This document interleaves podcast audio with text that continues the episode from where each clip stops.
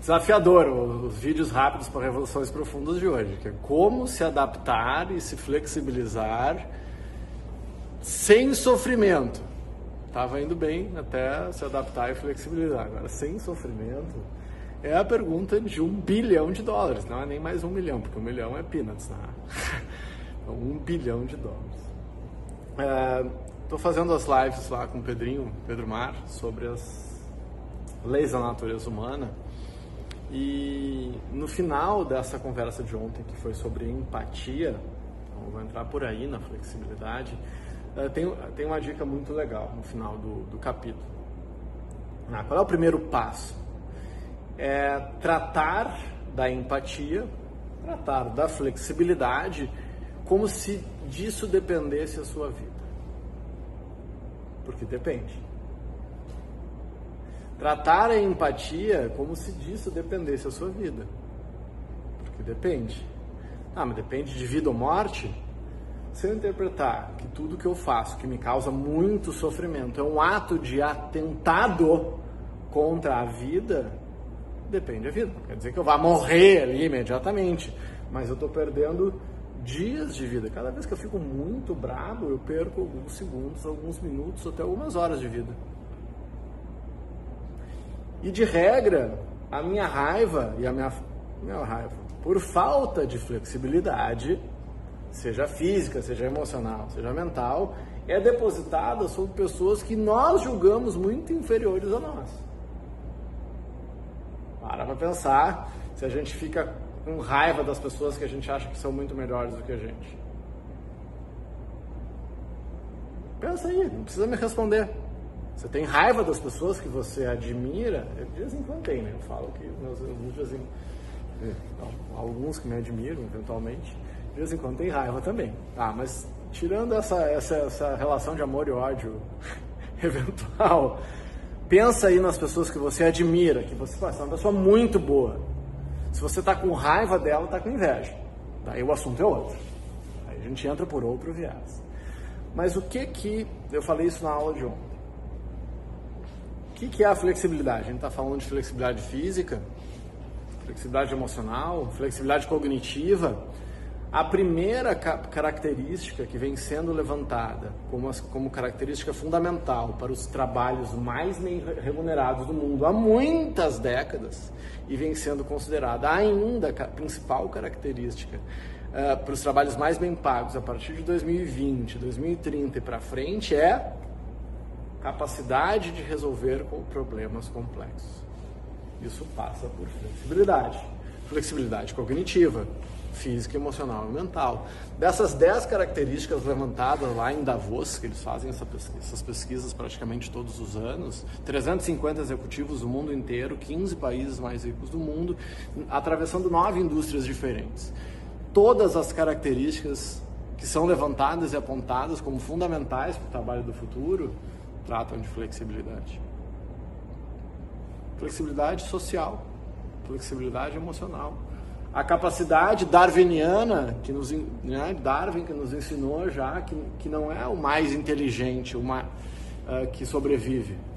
É o mais adaptável. Nem sempre é o melhor que sobrevive. A gente tem a expectativa que os melhores sobreviverão. Muitas vezes o melhor é o herói e morre ah, estava fazendo uma live com o Fernando Conrado meu querido amigo e e ele me perguntou qual era a pior dos não sei se foi o pior dos pecados ou a pior das características do ser humano. Tem várias ruins, né? Tem várias boas. Mas escolher uma é complicado, né? Para mim é a covardia. Porque covardia para mim é falta de flexibilidade. Por um lado, uma das características é falta de flexibilidade. Eu sou tão rígido que eu não me arrisco.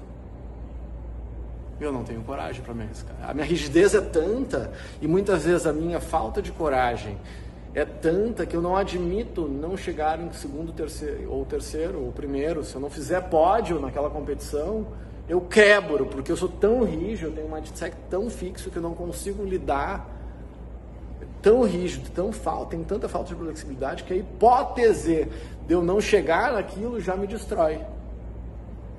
Aí eu sigo no mindset fixo, eu não estou no mindset da prosperidade, que eu estou focado no aprendizado. Então, para construir isso, eu preciso me flexibilizar, física, emocional e mentalmente. A proposta do nosso método inicial, basicamente, é uma proposta de flexibilidade. Porque flexibilidade desacompanhada de força é inócua. Ah, flexibilidade sem força não adianta. O Rickson Grace falava, o lutador tem que ser dobrado, dobrado é muito forte e flexível. Porque se tu for muito flexível, sem força, tu fica mole, tu não serve para nada. Se tu for muito forte, sem flexibilidade, tu quebra. E aí nós voltamos para a fórmula da resistência elástica da lei de Hooke. Não vou perguntar aí para o vestibulando qual é a lei de Hooke ah, para não ter risco, né? Lembra da lei de Hooke, a capacidade que os corpos têm de sofrer pressão ou de se esticar e voltar à forma original sem perder as suas qualidades originais. Então a flexibilidade, o máximo da nossa potência, está no máximo da no limite da força e no limite da flexibilidade, que é o paradigma do arco e flecha. Eu vou puxar o máximo da potência da minha flecha, tá uns segundos ou uns milímetros antes da, da do negócio explodir. E eu voltar e não perder a capacidade. Então, como fazer isso? Desenvolva flexibilidade mas desenvolva força. Qual é a proposta de autoconhecimento? A base do autoconhecimento que a gente trabalha aqui é ter força suficiente para aguentar o impulso evolutivo que vai invariavelmente acontecer. Porque se você está trilhando um caminho de autoconhecimento, você vai invariavelmente olhar no espelho mais vezes. E olhar no espelho requer flexibilidade, porque você vai olhar no espelho e vai ver várias coisas que não gosta vai ver várias coisas que gosta, mas a gente tende a olhar para aquilo que a gente não gosta. É, a gente vira um auditor da própria vida e da vida alheia. A gente passa auditando as coisas que a gente não gosta. Então, no momento que a sombra vai aparecendo, se eu não tiver flexibilidade física, emocional mental, eu me destruo. Me destruo. Então, essa caminhada é uma caminhada de flexibilidade, mas ela é dual. A flexibilidade com a força nos dá a resiliência necessária para dar conta, seja lá do que a vida nos apresente. Ah, e a parte final da tua pergunta. Sem dor ou sem sofrimento. Sem dor eu acho impossível. Sem sofrimento eu acho possível. Porque dor, dor e sofrimento não são sinônimos.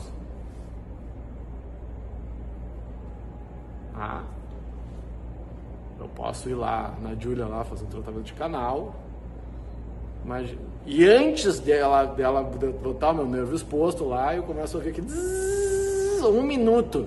Não teve dor ainda, mas eu vou estar sofrendo. Não é? Então eu posso sofrer muito e normalmente eu sofro por coisas que não aconteceram. Faz um scanner aí na sua vida, ver se quanto, quanto do seu sofrimento é em cima de coisas reais ou, de, ou é da antecipação daquilo que pode acontecer. E aí você está sofrendo. Como diz nosso amigo Patanjali no Yoga Sutra, para aquele que discrimina, tudo é sofrimento. Tudo é sofrimento. O que é discriminar? É, é julgar. E, e não, e, ah, julgar é errado. Não tem como viver sem julgar. Julgar é, é, é a árvore, é o fruto da, da árvore uh, do conhecimento. Quando, quando nós mordemos a maçã, que diz que não era uma maçã, que era um pêssego. Recentemente eu descobri que era um pêssego.